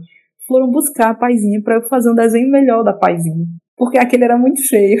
Então, assim, se criou um carnaval em torno da coisa da ilustração, né? E isso é um aspecto interessante, assim, como a ilustração foi criando esse lugar, é, foi sendo relegada a um espaço menor por conta da, da, da existência da fotografia, né? E da democratização da fotografia, mas ela ainda tem um peso de encantamento, assim, absurdo, né? De identificação absurda. As pessoas piram com isso, né? E aí eu relato essa, esse acontecimento em um dos capítulos do livro, né? De como as pessoas fizeram esse carnaval em torno do, do fato de eu estar desenhando. Mas é isso, assim, às vezes a ilustração está muito, muito longe de ser esse lugar menor, porque Nesse caso do Beco da Poeira, foi a minha principal tecnologia. Né? Foi, foi o principal aparato tecnológico que eu utilizei para abordar aquele lugar. Foi o desenho. De outro modo, eu não teria conseguido. Fantástico. É interessante como eu não vou saber citar nomes agora. Se é fake news, eu não sei né? Mas eu já vi, por exemplo, relatos de algumas pessoas que falam, alguns jornalistas que falam que evitam o, o, o desenho, principalmente em zonas de guerra. Eu acho que o Guy Delisle ou o Joey Sacco, eu não vou saber quem é exatamente agora. Mas que eles evitam, por exemplo, o desenho em, em zona de guerra porque eles, algum, algumas ah, forças da lei chegam para ele pensando que ele tá é, fazendo desenho para poder organizar um ataque terrorista ou coisa do tipo, entende? Uhum. É interessante, uhum. né? Como, como, como essa, essa tecnologia também, a do desenho, a do papel e do bloco de, de a do bloco de papel e da caneta também, existem mil possibilidades, né? É interessante como hoje em dia os artistas de quadrinhos, eles utilizam esses vários jogos e os jornalistas de, dos cadernos também utilizam esse jogo de linguagens múltiplas para conseguir criar não a realidade, porque é impossível, mas tra trazer esses efeitos de realidade e essa potência de realidade que se finaliza em quem lê, né? Acho que, que, que atinge quem lê. Eu vou te fazer a última pergunta agora, Maia, pode ser? Que assim, tá, tá ótimo, eu conversaria amanhã inteira contigo, mas tu tinha dito que o horário tá apertado, não é isso? Sim, sim, sim tá apertado. É, o que, que você acha? É impossível ser, é até um exercício muito mais de emoção do que de fato de objetividade. Mas Pra ti, o que, é que você acha que vai ser o futuro das, das narrativas do jornalismo, da realidade, etc? Ah, pra onde a gente tá indo? Pelo que tu tá sentindo hoje em dia que tá acontecendo no mundo? Eu acho que tem um movimento importante de o que que os jornalistas, o que que os agentes de comunicação, né, os agentes tradicionais, convencionais de comunicação é, precisam fazer, revisar e tal. Mas eu acho que hoje eu estou mais preocupada com o que que nós cidadãos, produtores de informação, o que que os prosumers, que são os consumidores produtores, né, o que que eles precisam fazer, o que que nós precisamos aprender, sabe? É, eu acho que as pessoas têm que assumir esse lugar, assumir essa posição que é política, que é estratégica, que é de responsabilidade, que é ética, de checagem e de produção responsável de conteúdo, sabe? Eu acho que, que o jornalismo ele caminha para esse lugar, porque eu acho que a comunicação caminha para esse lugar, tá certo? Precisa caminhar, digamos assim, né? Porque isso, isso é bem interessante, eu acho que eu não, também não vou lembrar o autor, a Tati saberia disso melhor do que eu, a Tati Nascimento, que estudou com a gente, que também é jornalista, que eu acho, aliás, não, eu sei, o autor, é, foi Mark Dois que falou isso, né? Que o jornalismo se divide entre o que ele é e o que ele deveria ser. A gente está o tempo todo estudando o jornalismo assim, né? Entre o que, que ele é, o que, que de verdade acontece, as práticas é, que se dão no, no, meio da dinâmica do quente mesmo do, da produção jornalística e o que, que ele deveria ser. É, e aí, assim, eu estou tentando pensar no que que a produção cidadã, digamos assim, né? Que é, é como a gente entende o jornalismo cidadão, jornalismo feito pelas pessoas comuns, né, a produção de conteúdo informativo de pessoas comuns, é, o que, que ela deveria ser né, e ela deveria ser diversa. Já que a gente não pode recortar o real de forma absoluta nas narrativas que nós construímos, que a gente tente fazer isso da forma mais diversa possível, da forma mais plural possível e tentando checar. Acho que uma das coisas mais importantes que eu falei lá nos stories que eu, que eu deixei lá nos destaques e tal, que é tipo, olha, vamos checar, minha gente. Por exemplo, ah, como, ah, Mayara, mas aí eu recebo uma, um conteúdo no meu WhatsApp, como é que eu posso ter certeza de que esse conteúdo é de verdade ou não? De que não é uma exceção representando a regra? Ora, como é que você sabe que uma queda de energia, né? Aconteceu uma queda de energia aqui. Como é que eu vou atrás de saber se essa. A primeira coisa que a pessoa faz hoje quando acontece uma queda de energia, né? Ela, ela pega o 4G dela, usa o plano de dados, para ir no grupo de WhatsApp dizer: gente, a energia caiu aí. tipo, você vai primeiro no grupo dos amigos que moram mais próximo, né? Gente, a energia caiu aí? Aí o fulano diz: ah, caiu. Aí depois você vai descobrindo. Aí rola um post no Facebook. Aí do que rola um post no Facebook, começa a aparecer gente de todo lugar dizendo, vixe, a energia caiu aqui também, caiu aqui também. E aí depois vai aparecer uma matéria do G1 ou de, enfim, de algum, de algum portal de notícias para dizer que, segundo a Agência Nacional de Energia Elétrica, ligada ao Ministério, foi uma queda de dimensões nacionais. Ou foi uma queda, você lá, aparece a Enel, alguém da Enel, para dizer que foi uma queda de dimensão local né, que a Enel é a concessionária de energia aqui do Ceará. Então, assim, é, eu estou mostrando como é que esse movimento acontece, né, e como é que, como é que a gente pode ir em busca desse movimento de checagem, né. Beleza, você, se você confiar só no seu grupo de WhatsApp, na, na checagem do seu grupo de WhatsApp, talvez você vá seguir acreditando que a, que a energia caiu só na sua rua. Mas se você for um pouquinho mais, né, para além dessa caixinha, você vai descobrir que, na verdade, isso é um, uma proporção muito maior, isso é, envolve outras coisas e tal. Eu acho que uma coisa importante para a gente levar em consideração é a complexidade dos fenômenos. Os fenômenos são complexos. Eles possuem ligações entre eles, eles não estão isolados, sabe? Recebeu alguma informação de uma forma muito mastigadinha, desconfie vá atrás. Eu estou falando isso, inclusive, em relação a matérias de, de grandes portais, né? Tenha curiosidade, certo? Nossa, será que eles escreveram isso? Escreveram com que interesse, né? Com que intenção?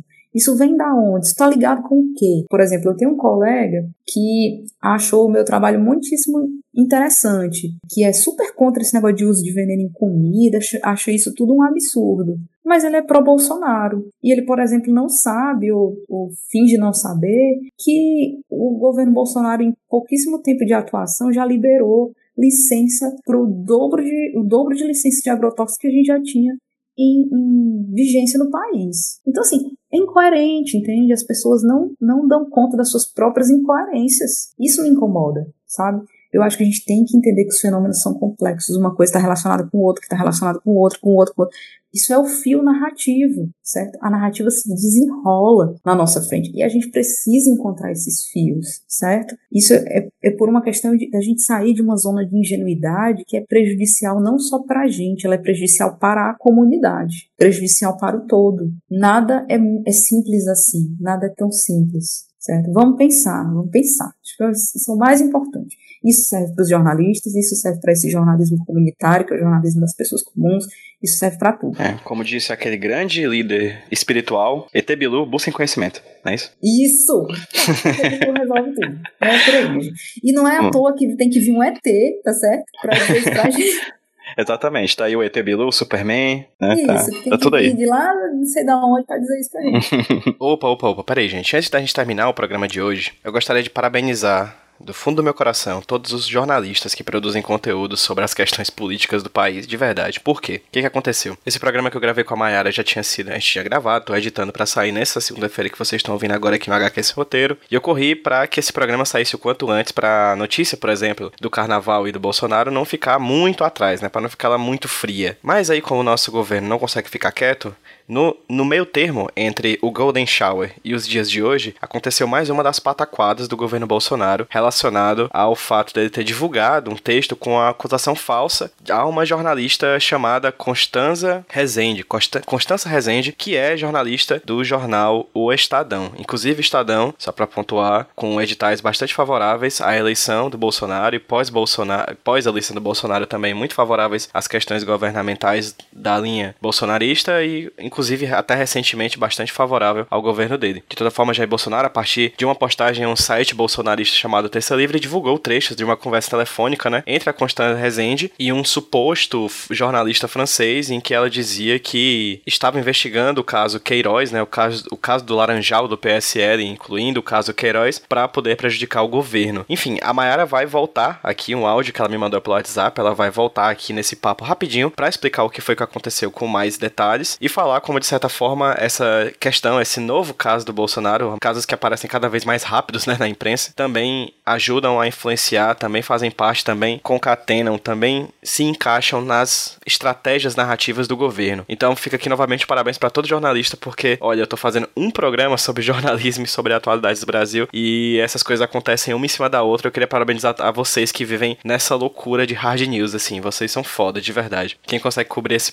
esse país está de muito de parabéns. Inclusive, só para pontuar, a Constança é filha do jornalista Chico Otávio, repórter do jornal O Globo, que recentemente, inclusive, foi um dos responsáveis pela excelente matéria falando sobre a prisão do PM e do ex-PM que são acusados, né, que são suspeitos da morte da deputada, da vereadora, perdão, é Marielle Franco, lá no Rio de Janeiro. Ele, ele assina a matéria junto com a Vera Araújo e o Arthur Leal. Então fica aqui mais essa informação. Então, o que que acontece? A Constança, filha do Chico, faz parte de um grupo de pessoas que com o jornalismo procuram evidenciar as questões relacionadas ao governo Bolsonaro que narrativamente podem manchar a figura do presidente. Então, é sim uma guerra de narrativas que a gente está vivendo. A gente sempre viveu, mas hoje ela está evidenciada a cada novo tweet, a cada nova mentira, a cada nova informação distorcida que é posta nas redes sociais ou que sai da boca do nosso presidente. No final das contas, também no final desse áudio rapidinho que a Mayara mandou pra gente, vai ter algumas informações de alguns serviços interessantes, de um serviço em específico bastante interessante de fact-checking, que pode nos auxiliar hoje e nos próximos anos no, no, que, vi, no que virá aí no Brasil.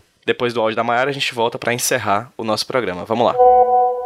Então, um outro exemplo disso que eu falo sobre essa tática de minar a confiança né, e relativizar a confiança no denunciante ou na testemunha né, é o caso do que aconteceu essa semana, se não me engano, agora no domingo, do domingo para segunda, é, sobre um suposto áudio é, da jornalista Constança do, do Estadão, em que ela estaria admitindo que tem intenção de arruinar o governo Bolsonaro, né? O próprio presidente, aí de novo, né? O presidente da República tweetou replicou né, esse, esse áudio, esse trecho desse áudio traduzido e disse, olha, tá aí a prova de que essa jornalista, de que, de que a Constância está interessada em minar o governo Bolsonaro, né, em perseguir e tal. O que, que é o áudio, né? É, um site chamado Terça Livre, que é ligado a bolsonaristas, né, disse que a Constância teria dado entrevista para um jornalista francês e teria dito isso, né, que teria a intenção de, de arruinar o governo Bolsonaro a partir da cobertura do caso do Queiroz, né, do, da laranja, do, Bolso, do caso de laranja e tal do Flávio Bolsonaro. Só que qual é a explicação da Constância para o áudio? Ela disse que, na verdade, ela nunca conversou com esse jornalista francês, que eles estão dizendo, né, com quem ela conversou e tal. Ela disse: Olha, eu nunca conversei com esse, com esse cara. O que aconteceu foi que no dia 23 de janeiro eu dei entrevista para um rapaz é, chamado Alex McAllister, que assim se, se identificou, e que dizia que era um estudante fazendo um, uma pesquisa sobre né, um, um comparativo entre o governo Trump e o governo Bolsonaro. Né? E esse estudante começou a fazer perguntas sobre o caso Queiroz. E ela comenta que é, está estudando, está é, apurando o caso, porque o caso pode vir a gerar um pedido de impeachment, certo? Só que a entrevista é toda em inglês, né? E aí eles colocam um áudio super cortado, né? Cheio de, de interrupções. E aí eles, eles traduzem esse eles fazem a tradução desse áudio, né? E, e postam um vídeo com a Constância dizendo isso, né? E aí eles interpretam esse áudio em inglês com a tradução deles, dizendo que a Constância está com interesses, né, propositais de arruinar o governo Bolsonaro. E a explicação dela é outra. A explicação dela é outra, de que o caso poderia arruinar o governo dele diante dos fatos que foram apurados e que e que poderia gerar um pedido de impeachment, né? É, então, assim, por que eu estou incluindo a, esse outro caso? Porque é mais uma vez né, esse, esse, esse modus operandi de vamos gerar desconfiança sobre o denunciante, vamos gerar desconfiança sobre a testemunha, vamos minar a reputação dela. Né? Se eu não posso contradizer o fato se eu não posso mostrar provas que contrariam o fato, eu vou minar a reputação de quem denuncia, né? Assim, de novo isso acontecendo. E aí a gente consegue ir percebendo esse, esse modus operandi, entende? E aí, assim, sobre essa questão da checagem que eu falei ao final, PJ, eu acho que é bem legal é, divulgar aqui que na última segunda-feira, uma agência jornalística de fact-checking chamada Aos Fatos lançou uma base de dados dedicada somente à checagem de declarações do presidente Jair Bolsonaro, certo? Eles lançaram agora recentemente e essa base de dados é pública, ela fica disponível para todas as pessoas, né? E eu acho legal legal a gente manter essa cultura de conferir essas bases de dados, né, essas checagens que estão sendo feitas né, por agências de fact-checking. Esse movimento de fact-checking já tem acontecido, aconteceu bastante durante as eleições, né, mas aí ele segue sendo realizado por essas agências. Né. A Aos Fatos lançou essa base de dados agora recentemente e, por exemplo, a primeira notícia dele já foi um levantamento dos últimos dias e, estatisticamente, o presidente Jair Bolsonaro deu uma declaração falsa por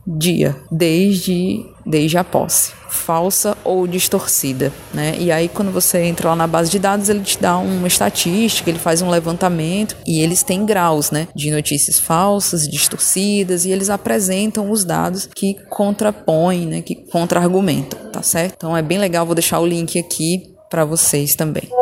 Pois, Mai, muito obrigado, de verdade. Que papo delicioso. Se a gente tivesse como falar mais por mais duas horas, a gente falaria certeza. Porque acho que ainda tem muito a se falar, na verdade. A gente falou. A gente fala até pouco, né? Sobre essas questões. Acho que a gente conseguiria desenrolar um papo muito maior sobre outras questões variadas.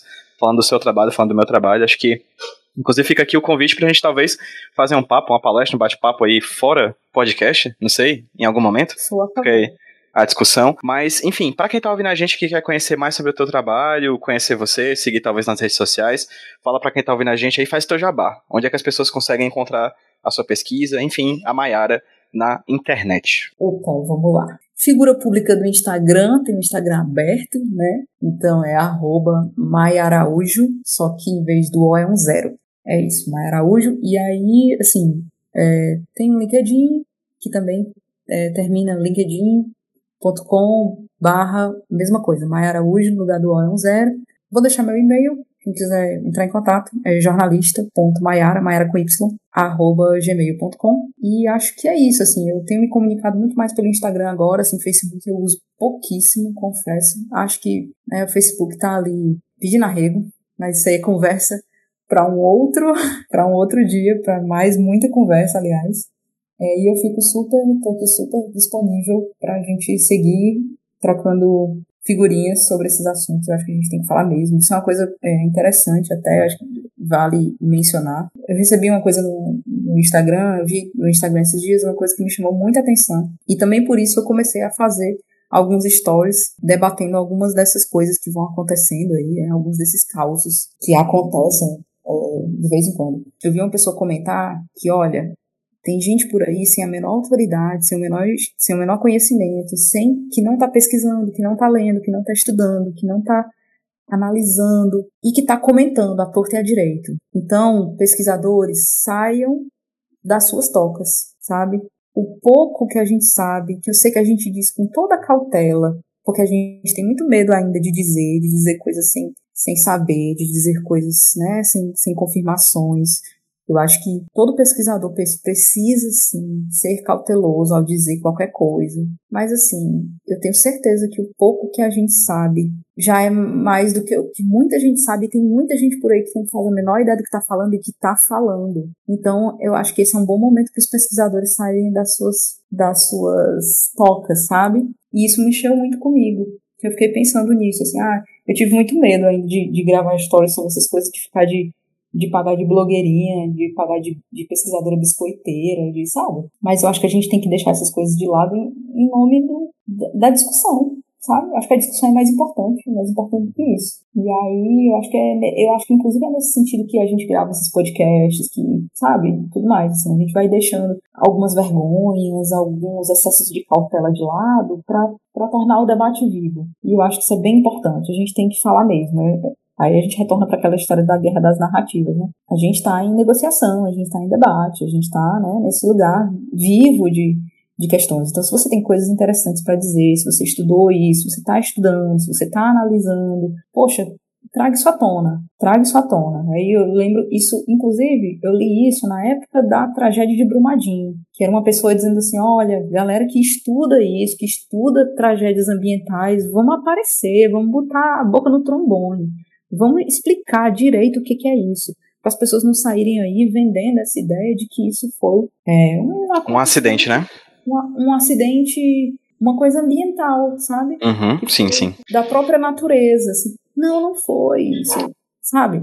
É, é isso, é, é, por aí. Eu acho que nós pesquisadores, e aí nós pesquisadores das áreas das humanas, nós temos sempre por que falar. E a gente está vendo as coisas acontecendo e eu acho que a gente está calado, a gente ficou calado por tempo demais. Né? Esse é o momento de falar mesmo. Ai, ai, Mayara. Assim você deixa meu coração quentinho. Muito obrigado, de verdade, por, pelo papo de hoje. Muito obrigado a todo mundo que ouviu a gente, pessoal. E, Mai, vamos dar um tchauzinho pra quem tá ouvindo a gente no 3, 2, 1. Tchau, gente! Tchau, meu povo!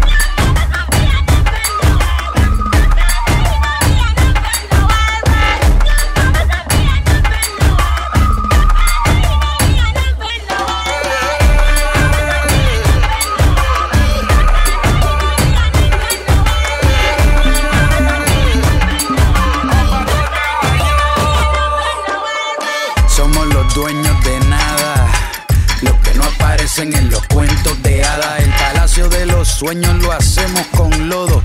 Tenemos nada, pero lo tenemos todo. Cuando te faltan cosas, te inventas algo. Si no hay caballo con una carretilla, cabalgo. No las ingeniamos desde la matriz, como los cangrejos que respiran sin tener nariz. Hacemos maravilla con lo que cae del cielo. Lo enfriamos en el fondo del río si no hay hielo. Nos sentimos como los reyes de Castilla. Le sacamos brillo a lo que no brilla sin bala, preparado para la guerra. Sembrar sin tierra, de calidad pero barato, como bailadores de academia, pero sin zapatos.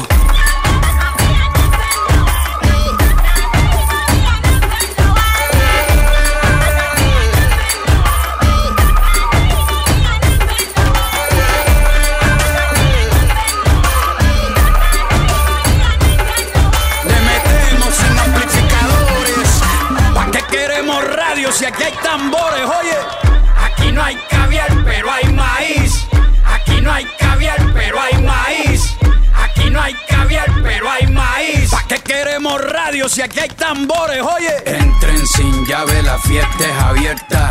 Nuestras casas no tienen puerta, pero que nos tenga miedo el colono que nos roba. Acá las brujas vuelan sin escoba campeones sin ganar la copa.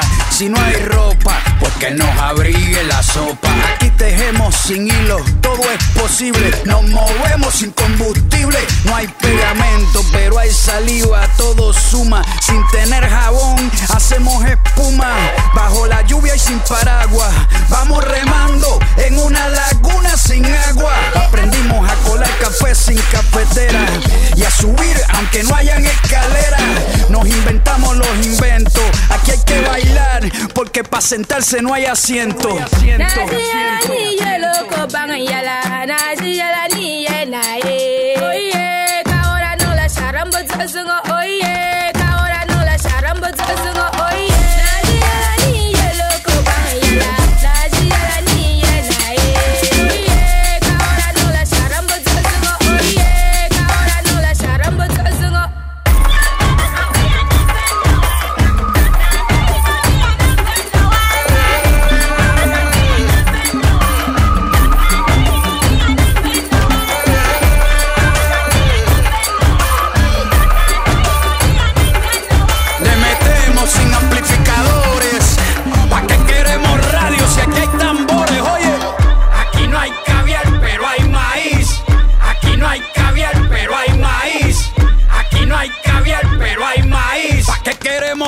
Si aquí hay tambores? Oye.